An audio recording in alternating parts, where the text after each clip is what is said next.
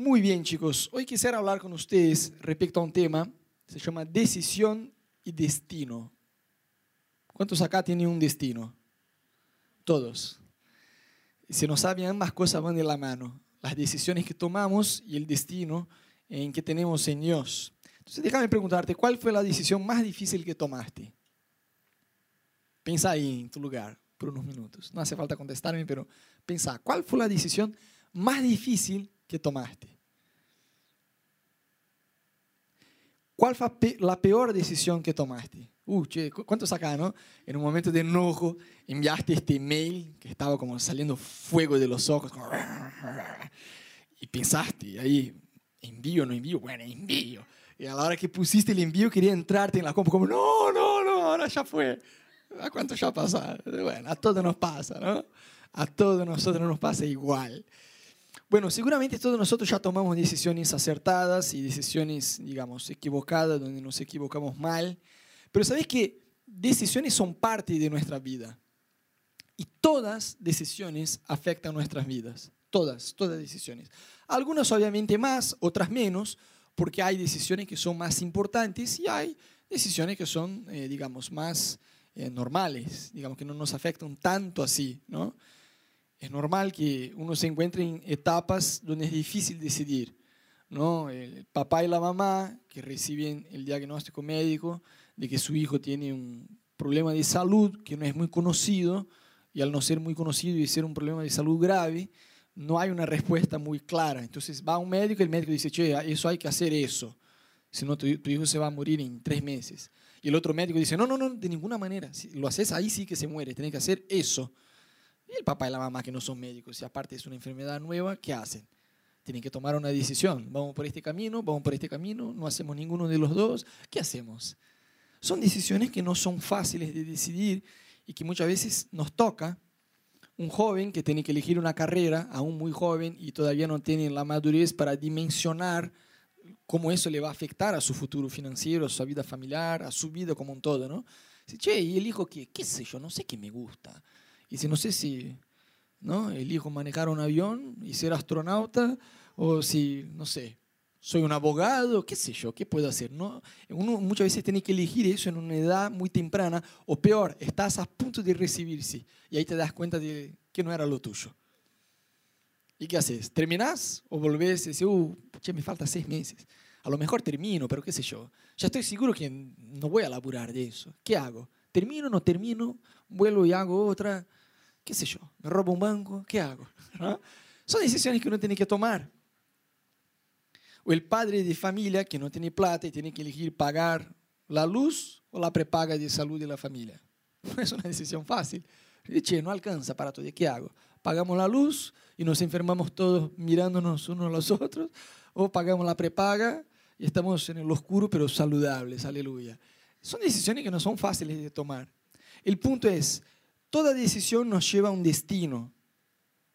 Entonces, a mí me encanta eh, el pensamiento de que toda decisión tiene puntos, aspectos, por así decir, positivos y otros negativos. Toda decisión. La mamá que tiene hijos eh, saca la licencia maternidad y cuando se vence la licencia maternidad está en crisis. ¿Qué hago? ¿Vuelvo a trabajar? Si vuelvo a trabajar, joya, mi vida financiera va de 10, pero ahí extraño a mi hijo y ahí me siento culpable porque estoy dejando el niño todavía es muy chico. No, entonces, entonces me quedo con él. Pero ahí se siente culpable porque la vida financiera como que podría ayudar más y no va. ¿Ves? Toda decisión va a tener puntos positivos y aspectos negativos. Y cuando uno elige, tiene que como que casarse con la decisión que tomaste y olvidarse del otro. Porque a veces pasa, ¿no? La mamá dice, bueno, me quedo con mi hijo, pobrecito, es chiquito, pero está todo el día quejándose de la vida financiera. No, entonces volví a trabajar. ¿Me entendés? Pasa que muchas veces elegimos una cosa, pero queremos el resultado de nuestra no decisión, de lo que no decidimos. Y hay gente que por naturaleza ya es como más indecisa. Va al restaurante y le pregunta al otro, che, ¿qué como? Che, ¿Cómo voy a saber qué vos tenés que comer? Vos decidiste, ¿no? Pero hay gente que ya es más indecisa y sabes que muchas veces nuestra no decisión ya es una decisión. Siempre decimos eso en el entorno de la iglesia, ¿no? Que hay gente que escucha hablar del Evangelio y dice, no, no, pero todavía no me voy a entregar a Jesús. Voy a reflexionar mejor. Y pasa el tiempo y está pensando y no se decide. En realidad, la no decisión por Jesús ya es una decisión. ¿Cuánto me siguen? Y muchas veces en la vida pasa igual. No decidimos y nuestra no decisión, por miedo a equivocarnos, nos lleva ya a decidir. Porque el tiempo pasa, las oportunidades pasan muchas veces y eh, muchas veces perdemos algunas oportunidades. Entonces, un consejo práctico. Si tomas una decisión en oración con Dios, casate con la decisión. Eso es yo elegí. Entonces, voy a tratar de mirar los, los, aspectos positivos de esta decisión. Y no la parte que me va a faltar por haber tomado esta decisión, sino es una tortura. Uno decide está, oh, pero mira, ahora como yo elegí eso, no puedo hacer eso, no puedo hacer eso. No, entonces yo, yo elegí eso, voy a tratar de fijarme en los puntos buenos de esta decisión. ¿Me siguen? Bien. Mi pastor en Brasil, eh, cuando yo era, bueno, todavía soy, pero cuando era aún más joven, eh, me decía una frase que me encanta, que dice así, siembre un pensamiento y vas a cosechar una acción. Siembre una acción y vas a cosechar un hábito. Siembre un hábito y vas a cosechar un destino. ¡Pah! Eso es increíble. Es muy verdad. No es un versículo bíblico, pero podría ser, la verdad, que está muy bueno. Es muy verdadero. Siembre un pensamiento y vas a cosechar una acción. Uno actúa según sus pensamientos, ¿sí o no? Vos tomás la decisión, como Igman dijo, bueno, hay reunión de oración. Vos decís, bueno, voy y voy a ser puntual. Aleluya. ¿Por qué vos tomás esta decisión? Porque en primer lugar, vos pensaste eso, ¿no? Entonces, eso te lleva a actuar. Entonces, si vos sembras un pensamiento, vas a cosechar una acción. Si sembras una acción, vas a cosechar un hábito, algo que se repite una y otra vez. Y eso te va a llevar a un destino. Entonces, el destino arranca con un pensamiento en realidad. Por esta sencilla razón, Romanos 12.2 ya nos dice desde mucho, no se amolden al mundo actual, sino sean transformados mediante la renovación de su mente. Así podrán comprobar cuál es la voluntad de Dios, buena, agradable y perfecta. ¿Cuántos acá quieren probar la buena y agradable y perfecta voluntad de Dios en tu vida? Amén. Pero para eso vos y yo debemos ser renovados en nuestra mente. Ves que muchas veces tenemos nuestros conceptos. Aleluya. ¿Ves? Leemos la Biblia y decimos, ah, no sé si es bien así. Escuchamos versículos del rey David decimos, ah, no sé si, ah, tampoco. ¿Ves? Tenemos nuestras ideas, nuestros conceptos. Y obviamente cada uno tiene sus conceptos personales, porque eso depende de nuestra crianza y depende de la forma como que nuestros viejos nos educaron y del trasfondo familiar, emocional y qué sé yo, de vida que cada uno tiene. Pero todo eso, no te digo que lo, lo eches a la basura, no es así, pero pone bajo la palabra de Dios. Seguramente vos tenés conceptos personales tuyos de experiencia de vida y de tu trasfondo familiar y de cosas que aprendí que son buenos seguramente. Aunque tus papás, aunque vos digas, Rodo, pero mis viejos eran un desastre, pero seguro algo de bueno sembraron en vos. Pero aún así, tus conceptos personales vos tenés que poner bajo la palabra de Dios. Viste, como cristianos, viste que hay temas que dan vueltas y muchas veces en el trabajo la gente te pregunta, che, Rodo, vos sos cristiano, ¿verdad? Vas a la iglesia. ¿Y qué? De los homosexuales, aleluya. ¿Y del aborto? ¿Vos sos a favor o en contra? ¿Ves? La gente muchas como cristianos debemos ver que, mira, ¿qué, ¿qué dice Romanos? No se amolden al mundo actual, sino sean renovados en su forma de pensar. ¿Qué dice la Biblia respecto a este tema? Yo tengo que estar alineado con lo que dice la palabra de Dios. Si, soy, si me digo, ¿no? yo soy cristiano, no puedo ser un cristiano trucho, que la Biblia dice A, yo digo B, pero bueno, soy cristiano. No, tengo que estar alineado a la palabra de Dios. Entonces, todo arranca con permitir que el Espíritu Santo cambie nuestra forma de pensar. Amén. Yo siempre digo que hay tres grandes decisiones en nuestra vida. Hay varias, obviamente, ¿no? Pero hay tres decisiones bastante importantes. Algunos acaban de decir, uh, todavía estoy a tiempo de elegir. Otros van a decir, bueno, ahora hay que bancar mi decisión. Bueno, no por este orden de importancia, pero el cónyuge. ¿Cuántos acá están solteros? Aleluya. Levanta la mano. ¿Cuántos son solteros? No sean chantas. Bueno, ustedes que son solteros y son jóvenes, están invitados a venir a casa eh, el, eh.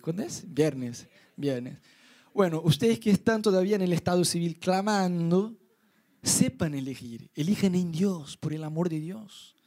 no, que no te agarre la desesperación, decir, che, eh, cuando yo tenía 18 años yo oraba, Señor, dame un tipo de rubio, ojos azules, que sea creyente, que sea espiritual, maduro, con plata, eh, perfumado, de buena familia. Pero bueno, Rodo, eso yo cuando yo tenía los 18, ahora ya tengo 25, ahora ya empecé a orar, bueno, Dios, no hace falta que sea rubio, bueno, con ojos azules ya está. Y no hace falta que sea rico, pero bueno, que no sea un tipo endeudado y con ojos azules ya está.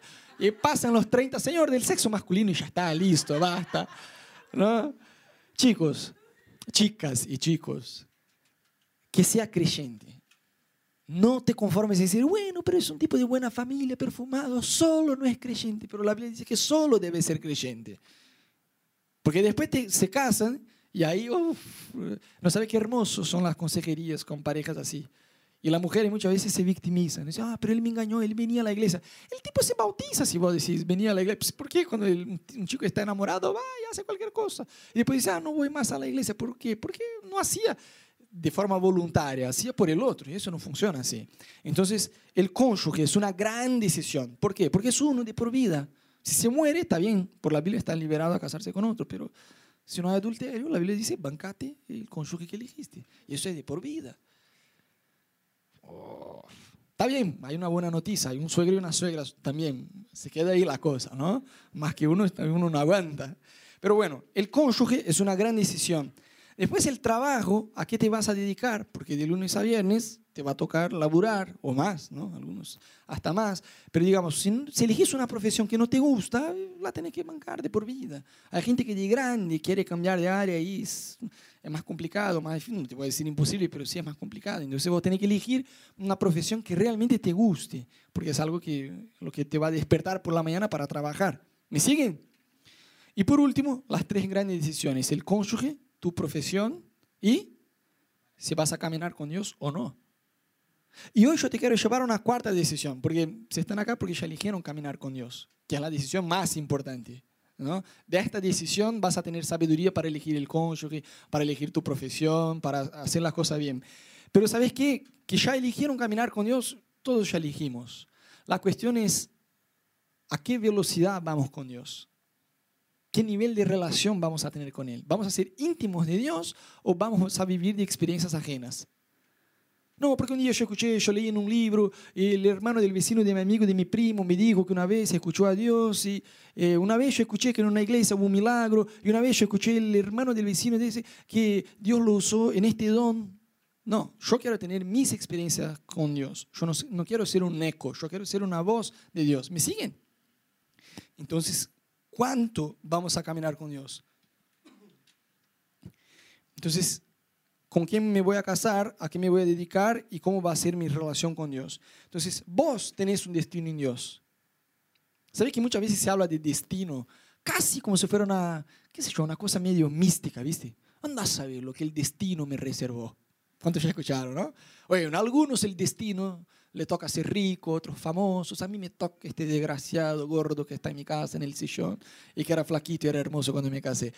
¿Ves? Muchas veces uno habla del destino casi como si fuera una suerte de juez invisible que a algunos maldice y a otros bendice. Y en realidad no tiene nada que ver. Yo, te quiero ayudar a abandonar esta idea fantasiosa de destino. Destino de una forma bastante prolija y más que nada responsable. Destino es la suma de tus decisiones. Sencillamente así. Tu destino va a ser la suma de tus decisiones. Yo siempre digo que es imposible ayudar un tipo de persona. Ves que con Ana ya llevamos tiempo con este tema de consejería, Biblia, y iglesia, y gente, y lío, y parejas, y gente amargada, y peleas, y ya llevamos tiempo con eso. Y es gracioso que realmente hay solamente un tipo de persona que es imposible ayudar, no hay forma. El Espíritu Santo no puede ayudar, aunque Él sea todopoderoso. Dios Padre, el Hijo y el Espíritu Santo de la mano, los tres juntos, no, no va. Hay un tipo de persona que es imposible de ayudar, que es la persona que está destrozada en su familia, en su trabajo, en sus emociones, está con el lío que sea, pero ella no asume su, ella no se hace cargo de sus decisiones, ella se victimiza. Todos tenemos una tendencia a hacerlo, unos más, otros menos, unos, otros ya bastante profesionales, pero bueno, todos tenemos una tendencia a decir, mira, yo estoy en un lugar de dificultad, pero no es que yo vine caminando con mis propias piernas acá. La vida, el destino, las circunstancias, y mira dónde estoy. Entonces, esta persona es imposible ayudar. ¿Por qué? Porque como ella no reconoce que está en el lío que está por consecuencia de sus decisiones, echa la culpa a Dios. Proverbios 19.3. El necio, en una versión más porteña, el gil, destruye su vida. Sin embargo, su corazón se vuelve en contra de Dios. Pero ¿por qué Dios? No. Imagínate si Dios hiciera lo mismo con nosotros. Cada decisión que tomamos que no le consultamos a Él, no le hacemos caso, le dijera, bueno, ¿por qué vos? Entonces, la Biblia dice, el Gil, no la versión porteña, destruye su vida por sus pecados. Sin embargo, echa la culpa a Dios. Mm. ¿Ves cómo es? ¿Cómo funcionamos? Entonces el tipo que está en un lugar de dificultad puede ser el lío más, puede ser un tipo endemoniado, endeudado, amargado con la familia, que se pelea con todos, que no se lleva bien ni siquiera con el perro del vecino del vecino. No importa, puede ser el lío que vos puedas, el peor lío que vos puedas imaginar. Si este tipo dice, sí, mi vida está un, pero mal, mal, pero está porque yo me mandé una macana tras otra. Las decisiones, si miro hacia atrás, no le voy a echar la culpa a mi familia, no le voy a echar la culpa a mi jefe, no le voy a echar la culpa a la iglesia, no le voy a echar la culpa a Dios, no le voy a echar la culpa ni siquiera al diablo. Me voy a hacer cargo. Mis malas decisiones me llevaron acá. Uh, ahí uno puede ayudar. ¿Por qué? Si la persona reconoce eso, porque si ella no reconoce que con sus propias malas decisiones que era un paso tras otro, llegó a este lugar de dificultad, como ella no reconoce que ella misma caminó hacia ahí, ¿qué ella espera? Que alguien la saque de ahí. ¿Me siguen? Por eso es imposible ayudarla, porque nadie la va a sacar, ni siquiera Dios. Pero si la persona reconoce, yo me mandé una macana tras otra, no es culpa de mi familia, no es culpa de, del perro, de, de, quien sea, yo me mandé una, la macana, una tras otra. Entonces, si con mis propias piernas caminé hasta este lugar, con mis propias piernas voy a salir de acá. ¿Me siguen? Bueno, esta persona hay esperanza y hay forma de ayudar. ¿Por qué? Porque ella tiene la conciencia, está al tanto de su destino. Entonces sabe cómo actuar bien. Mira, la Biblia dice muy claro que tenemos un destino en Dios. Mira lo que dice Jeremías 29 de 11 a 13. Dice así, porque yo, yo quién? Dios porque Dios está diciendo, ¿no? Porque yo sé muy bien los planes que tengo para ustedes, afirma el Señor. Planes de bienestar y no de calamidad, a fin de darles un futuro y una esperanza. Yo conozco mucha gente que por ahí piensa que si ellos van a ponerse bajo, se van a someter al plan de Dios, se van a convertir en, en una monja. Rodo, si yo me acepto el plan de Dios para mi vida, por ahí voy a vivir en Asia, en un monasterio y voy a, estar como de una monja 24 horas por día orando. Hay gente que tiene ideas rarísimas así. Y muchos sueños que ya hay en tu corazón por ahí son cosas que Dios sembró. Pero tenemos esta idea muchas veces religiosa, ¿no? Que Dios es solo para las cosas espirituales. Que yo no haga eso, que no haga el otro, que si yo hago eso, hay un viejo con un palo que me va a dar un cachetazo porque me estoy equivocando. Es una religión. Eso es una religión. No puede, no puede. ¿O conoces a alguien así? no, mi religión no me permite. Es religión. Y es todo lo contrario cuando vos te relacionás con Jesús. Ya no se trata de si se puede, no se puede, es permitido o no es permitido. Cuando vos no vivís una religión, cuando vos vivís una relación personal con Cristo, vos pasás a abandonar cosas, no solo cosas que son prohibidas, hasta cosas que son permitidas. Pero no porque tu religión no te permite, porque eso es religiosidad no te lleva a ningún lado, te vuelve un fanático así, te vuelves un fanático así. Pero vos cuando te enamoras de Jesús, pasas a dejar hasta cosas que son permitidas. Ojo, no son cosas que, que el Espíritu Santo te dijo, no hagas porque es pecado. No es pecado. Pero aún así vos dejas algunas cosas. ¿Por qué? Por amor. Porque querés complacer a Él. ¿Me siguen? Entonces, eso tiene que ver con decisiones. Y debemos creer. La Biblia dice, mira, yo tengo planes para ustedes, planes de bien y no de calamidad. Son planes buenos.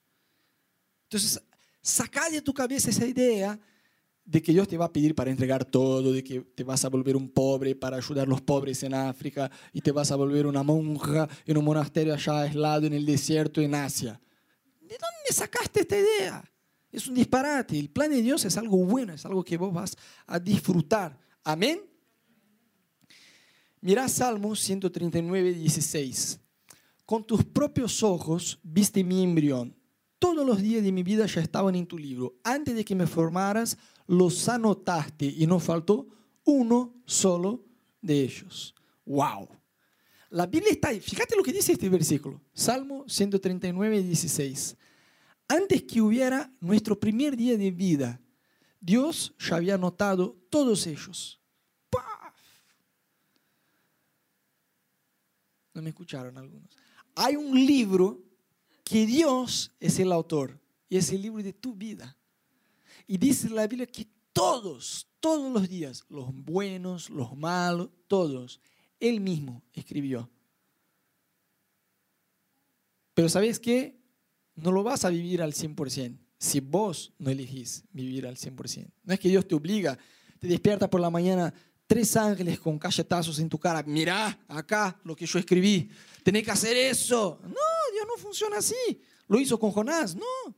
El tipo se mandó la macana que quiso y bueno, Dios de su forma trató de conducir el tipo, pero Dios respeta nuestro libre albedrío. Es como más o menos, viste que vos estás en el tránsito y prendes un GPS en una ciudad que no conoces. El GPS no maneja por vos. ¿Quién va a acelerar, manejar el auto? Sos vos, no, no el GPS. Pero el GPS te va a apuntar la dirección. Seguí derecho. Si vos sos testarudo y dices, no, yo me arreglo y te metes a la izquierda y después te perdés, ¿qué el GPS va a decir?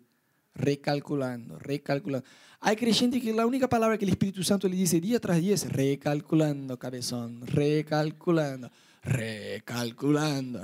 Y el Espíritu Santo es paciente, puede estar hasta eh, de por vida, ¿no? Recalculando, pero eh, eh, yo creo que hay algo mejor que escuchar de Dios recalculando, como, bueno, ahora sigue derecho. Faltan cinco kilómetros. Está cerca, todavía no llegaste, pero está cerca. Y eso tiene que ver con qué? Con hacerle caso a Dios. ¿Me siguen o no? Entonces, Dios no va a... Porque hay gente que por ahí se pone en un lugar muy... Bueno, si es de Dios, va a pasar. Chicos, no funciona así. Obvio que hay un aspecto de fe que es descansar y esperar en Dios. Que no es de meterse a hacer nada, simplemente descansar. Pero hay momentos que vos tenés que hacer que sos vos que tenés que hacer. No es el Espíritu Santo. Viste que muchas veces hablamos de fe solamente como esperar en Dios. Sí, quien cree, espera, sí o no. Espera. Pero quien cree también se mueve. Dios nos dio una palabra de venirnos a Argentina y empezar una iglesia. ¿Qué hicimos? Venimos. El Espíritu Santo no iba al consulado de Brasil a ver la documentación que necesitaba. Yo tenía que ir, yo tenía que dar los pasos que dimos para estar acá. Y muchas veces tratamos de espiritualizar demasiado las cosas. Yo estoy orando para casarme con un chico de Dios, perfumado, buena onda. Y el chico te invita a salir y vos ni siquiera salís con el tipo. Salí con el tipo, tranquilo, solo salí, charlar, a ver, conocer. Pero salí, dale una oportunidad al pobre. Desgraciado, está llorando, desesperado. Trata de darle una oportunidad, salir a conocer. No, estás, no te estás comprometiendo a casarse con el tipo que vas a ser la mamá de sus hijos. Sale a conocer, date la oportunidad. Amén, hermanas. Bien, bien. Entonces, chicos, escuchar a Dios, porque, ¿por qué yo digo eso, estas cosas? Muchas veces tenemos ideas un poco fantasiosas. Dios es todopoderoso, Dios tiene un plan para mi vida. Como vos recién leíste en la Biblia, Él ya escribió todos mis días, entonces va a pasar. Yo tengo que descansar, confiar y va a pasar. Aleluya. Sí, vos tenés que descansar, confiar y va a pasar, pero vos tenés que hacerle caso al GPS. No te pueden meter a cualquier cosa. No te estoy diciendo que tenés que despertarse y decir, Dios, a ver, ¿cuál ropa me pongo? ¿Cuál color? Bueno, esto es una decisión irrelevante. ¿Me entendés? Pero decisiones serias, serias, te estoy diciendo decisiones posta. Tenés que consultarle a Dios esta decisión que estoy tomando está basada en lo que yo creo o lo que Dios me está guiando. ¿Me siguen? Estas decisiones son acertadas, las que haces bajo la dirección de Dios. Entonces, escuchar a Dios no tiene que ver con don. Hay gente que dice, no, pero este tiene el don de oír a Dios. Yo no tengo. No hay sordos naturales. Bueno, capaz que yo soy un sordo espiritual, porque no me da escucharle a, escucharle a Dios. No existe eso. Escucharle a Dios no es un don, no hay este don. El don de escuchar a Dios en la Biblia no existe. Escuchar a Dios tiene que ver con sed, con hambre. Hay cuestiones que vos tenés que tomar decisiones y te encontrás perdido hoy. Te estoy preguntando, hay cuestiones en tu vida personal que vos decís, tengo que tomar una decisión y no sé qué hacer. Busca a Dios. Él tiene boca y vos tenés oído y ambas cosas funcionan cuando hay sed y hambre de buscarle a Él. Hay un versículo en la Biblia que dice, ustedes me buscarán y me encontrarán cuando me busquen, no dice de corazón, sino de todo corazón. Pasa que muchas veces de todo corazón nos enganchamos es con Facebook, con Twitter, con Instagram, con Netflix. Se termina un capítulo y sale esta ventanita, ¿querés ver el próximo capítulo? No, no, no, no, bueno, dale, dale, solo uno más. Y ahí vamos, ¿no? Tenemos que buscar a Dios de todo corazón. No es que estas cosas estén mal, pero muchas veces dedicamos el tiempo. Viste que ya hay aplicativos en el celular que uno pone y que te va estimando cuánto tiempo estás gastando en cada aplicación. ¿Viste? Te, te, dice, te tira la data. Mira, Facebook, te quemaste 8 horas por día. Instagram, 4. Twitter, 2. YouTube, 1. Y listo, se acabó. Y dormiste el resto. Imagínate si hubiera una aplicación celestial que nos muestra cuánto dedicamos a ayunar. Algunos dicen, sí, Rodo, ayunar, ni siquiera sé qué es ayunar. ¿no? Ayunar, orar, leer la Biblia, alabar en casa. Yo siempre digo a los músicos de la iglesia ¿no? que la peor pesadilla es un músico que solamente alaba acá, a los domingos. Pero entre lunes y sábado, en casa no pasa nada. Eso se refleja. ¿Me entendés? Entonces, vos y yo debemos fijarse bien en nuestras decisiones. Amén. Y escuchar, oír de Dios su voluntad, su voluntad para nosotros. Y hay una decisión, hay dos decisiones que ahora haciendo una aplicación más práctica a nuestra vida espiritual, que son recontra importantes, que es la decisión de cómo vamos a vivir con Dios. Es decir, toda vez que uno peca, es una decisión. La decisión de no obedecer a Dios. Y cada vez que uno vence a una tentación, te presenta una tentación y vos decís no al pecado, esa es una decisión de honrarle a Dios. ¿Me siguen? Y la vida cristiana no, no hay una tercera opción. O le hacemos caso a Dios o no. Sencillamente así. Por eso vemos en el Viejo Testamento, en la historia de, de Israel, en Deuteronomio, un montón de versículos así que llega un punto que uno se aburre y dice, bueno, parece una novela, ya sé lo que va a pasar. Dios todo el tiempo está diciendo al pueblo, mira, si ustedes me hacen caso, las cosas te van bien. ¿Sí? Pero si ustedes no me hacen caso, la cosa se va a poner fea. Y el pueblo testarudo que hace, no le hace caso a Dios y la cosa se pone fea. Así, uh, está bien. Entonces ellos se arrepienten y confiesan a Dios a su pecado. ¿Qué pasa? Entonces las cosas empiezan a ir bien. Entonces vos decís, che, bien, estás como animado leyendo la historia. No, bueno, bueno, Israel ahora va con todo. Entonces, ¿qué ellos hacen? Pecan de vuelta. ¿Y qué pasa? Lo mismo. Y la, es como una novela. Vos ya sabés el final, ya sabés lo que pasa. Cuando el pueblo empieza a portarse bien, así, no, no, no, no, pero no se metan la... Y uno va y mete la pata y va así, uff, de vuelta todo. Y Dios todo el tiempo está diciendo, tratando de alertar a su pueblo, mira, si ustedes me hacen caso, las cosas te van bien. La Biblia muchas veces pone eso, te va bien de una forma profética, ¿no? Tus cosechas serán como el monte, qué sé yo, y ahí te da una poesía, pero en otra palabra te está diciendo, las cosas te van bien. Y muchas veces dice también a través de una poesía, ¿no? Las cosas te van mal si no me haces caso. Entonces, yo creo que el secreto, entre comillas, para que uno se mantenga en santidad y diga no al pecado, es entender la consecuencia del pecado. ¿Sabes que no sé vos, yo muchas veces ya tuve, eh, muchísimas veces, miedo de mis deseos. No sé cuántos acá ya te pasó digo así, yo tengo ganas y deseo de hacer cosas que si, si yo doy rienda suelta, me vuelve un endemoniado gadareno del siglo XXI. No sé a cuánto ya le pasó. Yo muchas veces digo, Señor, yo tengo miedo de mis tentaciones y de mis deseos. Si yo doy rienda suelta, ¡puf! olvídate, cualquier cosa. Pero ¿qué es lo que nos hace resistir la tentación y muchas veces pifear? ¿Por qué muchas veces obedecemos a Dios y otras no?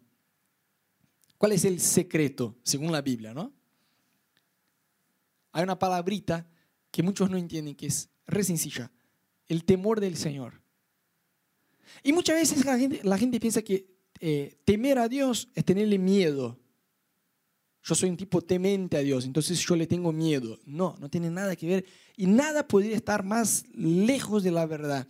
Porque la Biblia dice que Dios es amor, no solo que Él tiene amor. Y la, es más, la Biblia dice que el perfecto amor echa fuera todo miedo. Entonces sería totalmente, eh, digamos, no, encaja según la propia Biblia. Tener miedo a Dios, que eso es temer a Dios. No, eso no es temer a Dios, eso es religiosidad. La religión te enseña a, a tener miedo a Dios. Temor de Dios es cuando uno tiene un profundo respeto hacia Dios. A punto de que vos decís, ni loco yo me mando esta macana. Porque si yo le mando esta macana, me manda esta macana, olvídate, mi relación con Dios se va a hundir. ¿Cómo puedo pifiar así en contra de Dios y en contra de los demás? Porque viste que el pecado no afecta solo tu relación con Dios, afecta la relación uno con el otro. Hay dos personajes en la Biblia que, que me encanta, que ellos hicieron, digamos, se nota en la vida de ellos esta diferencia. Hay muchísimas similitudes entre José, del Egipto, ¿no? que leemos en la Biblia, y el rey David. Hay muchísimas similitudes. Ellos fueron llamados por Dios con la misma edad, empezaron a tener un lugar de autoridad con la misma edad, ellos no fueron comprendidos por su familia, la familia los, eh, los perseguía a ellos. Entonces, tenía todo un lío de muchas cosas, muchísimas parecidas, y ambos fueron tentados en el mismo pecado, el pecado sexual. Todos, los dos, el rey David y, José. Y José venció el pecado y David, todos ya sabemos, pifió, pero olímpicamente, ¿no? La Biblia muestra que el tipo estaba, ya, ya de ahí arrancó el problema. En una época donde los reyes deberían estar en batalla, el tipo estaba acostado, tranqui. Mi ejército está ya luchando, pero yo estoy acá, tranqui, mirando Netflix de Israel, ¿no? mirando cómo van las cosas, tranqui. De ahí ya arrancó el problema. Cuando estás en el tiempo, en el lugar equivocado. Seguro, si, si él estuviera en batalla, no estaría con la cabeza dando vueltas sin cosa nada que ver. Y dice la Biblia que un día él se levantó por la tarde, en el tiempo de su descanso, y fue a pasear por la terraza. Y de ahí miró a una mujer. Dijo, ¡puf! Jesús, esta la hiciste muy bien. Jesús no porque no sabía, tenía ya la revelación de Jesús. Dios mío, qué hermana, por tu amor, la hiciste muy bien. Mira qué curvas. Y ahí se quedó, se fijó en ella tráeme. Y se acostó con ella. Y era la esposa de un soldado de su ejército. Vamos a hacer para que tengan una, una dimensión. ¿Está bien? Ponele que Camilo ya se casó. Aleluya, qué milagro, ¿no? Ponele que Camilo ya se casó. Y es pastor acá en Amor Sin Límites. Y ponele que yo adultero con la esposa de Camilo. Y eso viene como salta en la prensa pastor evangélico brasileño. Chicos, fue un escándalo así la cosa, ¿me entendés? Porque él era el rey de Israel. Y es más, el tipo, porque cuando uno peca, ¿qué trata de hacer? Esconder, tapar, esconderse de Dios. Vemos eso ya en el primer pecado. Estrenamos el pecado ahí en la Biblia que Adán y Eva hacen, tratan de huir, de esconderse de Dios. Siempre es así. Entonces la chica dice, mira, está bien, me llamaste, nos acostamos, pero ahora baby, it's coming, ¿no? Estoy embarazada. Y David piensa, el pecado, ¿no? El pecado siempre tiene consecuencias. Ah, pero Dios perdona. Sí, Dios perdona, pero no es porque Dios perdona que no hay consecuencias. Si yo le doy un cachetazo en... Bueno, Jesús no, Jesús es muy santo. Si yo le doy un cachetazo en Camilo, me puede perdonar. Pero no es porque Él me perdona y porque Dios me perdona que la herida se va a sanar de una forma de la, de la noche a la mañana. ¿Me entienden? ¿Me siguen? Entonces, todo pecado hay consecuencia. Me impresiona que hay cristianos que juegan con el pecado como si nada. Pero el problema es que muchas veces uno se acostumbra porque está esperando una consecuencia inmediata, ya, ahora. Y cuando ve que no pasó nada, dice, ah, tranquilo. Viste que es como el nene. Viste que hay padres que son bastante flojos. No, no, ahí no. Y el nene ya sabe voy. Si vos pides, no, hasta ahí nomás. Y el nene mira al padre, mira a los amigos y dice, ¿qué? Hasta ahí nomás. Y va uno más. Y va, no, pero la próxima, mira, que papá te va a pegar. Mira, que mamá te... Y el niño ya sabe, no va a pegar nada, es un flojo. Entonces el niño va con todo. Muchas veces hay gente que se porta con Dios así. Se manda la macana profesional y dice, todavía no me mató. Estoy vivo, estoy viva. No pasa nada. Y ahí como que... Y hay el gran problema es que la Biblia no te pone una fecha de cuándo va a venir la consecuencia del pecado, pero seguro va a venir. Este es el problema. José tuvo el temor del Señor, que por un tiempo David perdió. Y por haber perdido el temor del Señor en aquella situación, segundos de tentación hormonal le costaron décadas de, de desastre familiar en su reino, en su ministerio, en su relación con Dios, todo. Vos mirá la historia de David, 40 años, 20 años de victoria, pecado. Este pecado ¿no? que, le, que comendamos. Y ahí 20 años más, desastre. Pero Dios no perdonó, sí, Dios perdonó. Pero existe algo que se llama consecuencia del pecado. Y eso es muy, muy, muy duro, muy difícil. La parejita de novio de la iglesia va y se acuesta. Y ahí la chica está embarazada. Ah, está bien, Dios perdona, está todo bien. Pero un está en camino. Y por ahí están arrancando recién la facultad. ¿Y qué hace? No va hacia la facultad. Y ahí los abuelos tienen que crear. Es un lío.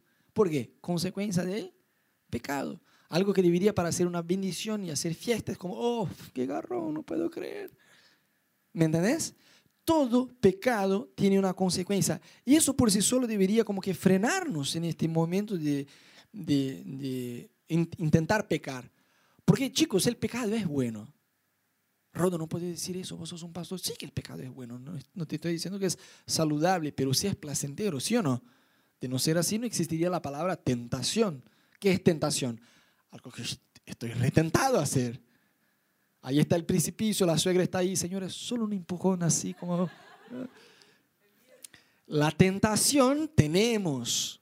O sea, yo quiero hacer algo que yo tengo ganas de hacer, pero sé que está mal hacer. Y no es que está mal solo porque es prohibido por Dios, porque es religión. Porque yo sé que la consecuencia de eso va a ser un desastre en mi vida personal, en la vida de mis hijos, en la vida de mi familia, en mi relación con Dios y en la eternidad. Hay creyentes que no sé de dónde sacan la idea de que no pasa nada.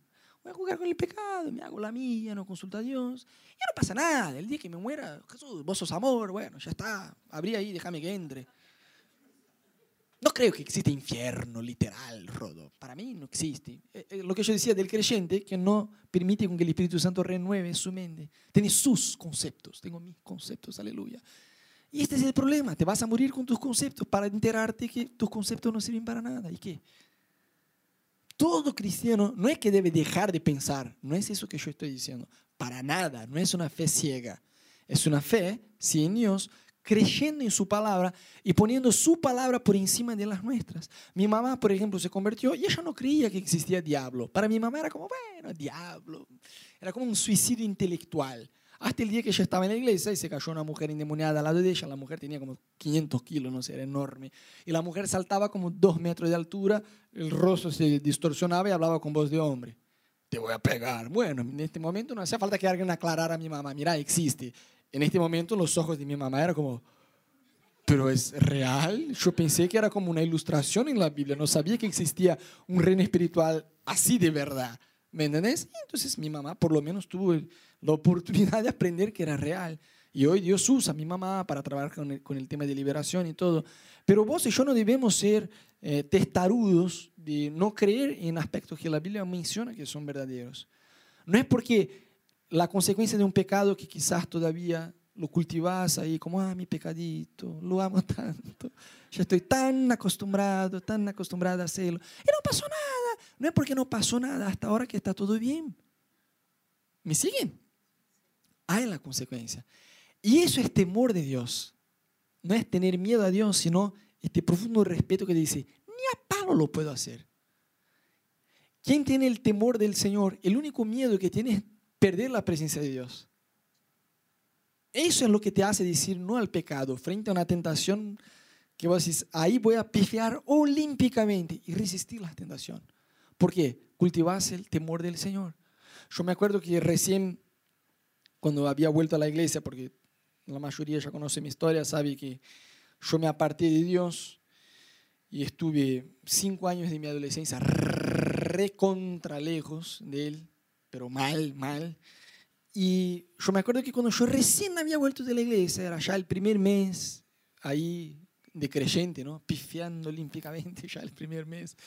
Yo me acuerdo que estoy solo en casa y toca el timbre y ahí el portero de abajo me dice, che, hay una chica que fulana que está acá, la manda a subir. Yo no pensé, le contesté, sí. Pero y así colgué, y así que colgué, como que sentía dentro mío, como, ¿qué estás haciendo? Yo pensé, eh, no, sí, no, pero ya había colgado. Entonces era como, y yo pensé, oh Dios, era una chica que, eh, no existe esta palabra en español, pero en portugués como ficante. Que cada, cuando vos encontrás, como se chapan y qué sé yo, casi una seminovia, ¿ves? Era así. Y cuando me encontraba con ella, bueno, la besaba, estábamos juntos, qué sé yo. Y tenías algunas chicas así que cuando yo estaba apartado, eh, eran seminovias, por así decirlo. Bautizamos la palabra de seminovia. Y cuando la chica está subiendo por, el, ascensor, yo estoy, no, no, no, no, no, no, mira, mira, yo recién volví a la iglesia, ahora yo soy un creyente. No puedo hacer, Señor, pero quiero, no, no, no hay secreto en que quiero hacer. Entonces, eh, ya está, voy a pecar voy a pecar. Yo ya estaba eh, confesando mi pecado antes de hacerlo, ¿me entiendes? Yo estaba, Jesús, ya está, ¿viste? Por eso, por eso yo no quería volver a la iglesia. Ya sé que no sirvo, no me da. Seguro voy a pifiar, ya está. La chica ya está subiendo, ¿viste? Entonces ella toca el timbre y yo estoy, bueno, no puedo abrir. No puedo, porque si abro, ya fue. Entonces yo estoy ahí, ella tocando, y yo venía y miraba, decía, oh, no, por Dios. Y tenía la ropa que terminaba acá como una B corta, viste, acá en el ombligo. Yo decía, no, por Dios, no. Entonces abro, y ella viene y me da un beso acá, yo hago así. Y estoy tratando de resistir de una forma recontra torpe, porque ni siquiera debería decir, eh, la mando subir, no, dile que me fui a vivir en Japón, listo. Así se resiste el pecado, ¿me entiendes? Pero bueno, yo no tenía esta sabiduría bíblica en aquel tiempo. Dije, bueno, mándala a subir. Y la chica entra y yo estoy, ni siquiera la estoy escuchando, estoy, no puedo, no puedo, pero voy, perdóname. Ya te estoy diciendo, seguro voy, perdóname, perdóname. Y bueno, la chica está ahí y ve que yo estoy como un, gil, ¿no? Porque no le habla y estoy como, ¿cómo puedo hacer para no? ¿No? ¿Cómo le puede? Y ella ve que yo como que no le doy bolilla. Y yo adentro mío estoy como, ya está, ya está, acepta que no servís para ser cristiano. Y la chica en un momento se enoja, ¿no? Porque ves que está así y yo como me hago de tonto y dice, ah, creo que es mejor que me vaya a estudiar en la casa de un amigo. Yo no pensé, creo que el Espíritu Santo me empujó a decir, me parece que es muy bien que lo hagas. Yo te acompaño hasta la puerta. Y mientras yo estoy diciendo como, no, cállate la boca, Rodolfo, dile que se quede ahí, besala. Y, y, la chica va y yo la acompaño y cuando la miro ir como, no. Yo estaba como que arrepentido de haberme arrepentido. No sé si me explico.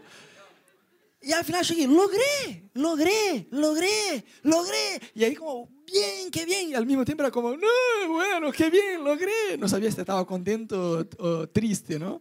Pero lo que voy es, había una forma más inteligente de vencer la tentación. Tal cual, la mano subí, no, dile que me fue a vivir en Japón. Listo, la chica se enojaría de una forma olímpica conmigo porque sabía que no había ido a Japón, qué sé yo. O no, no la mandes a subir.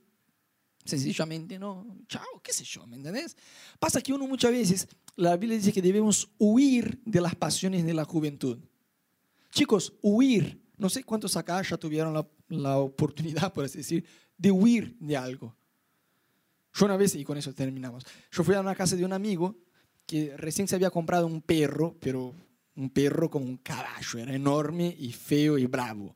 Y el tipo compró el perro y me llevó al jardín y, pero yo no sabía que el tipo tenía un perro. Y dijo, no, vení que te quiero mostrar algo. Y cerró una puerta que había una ventana así chiquita, ¿viste?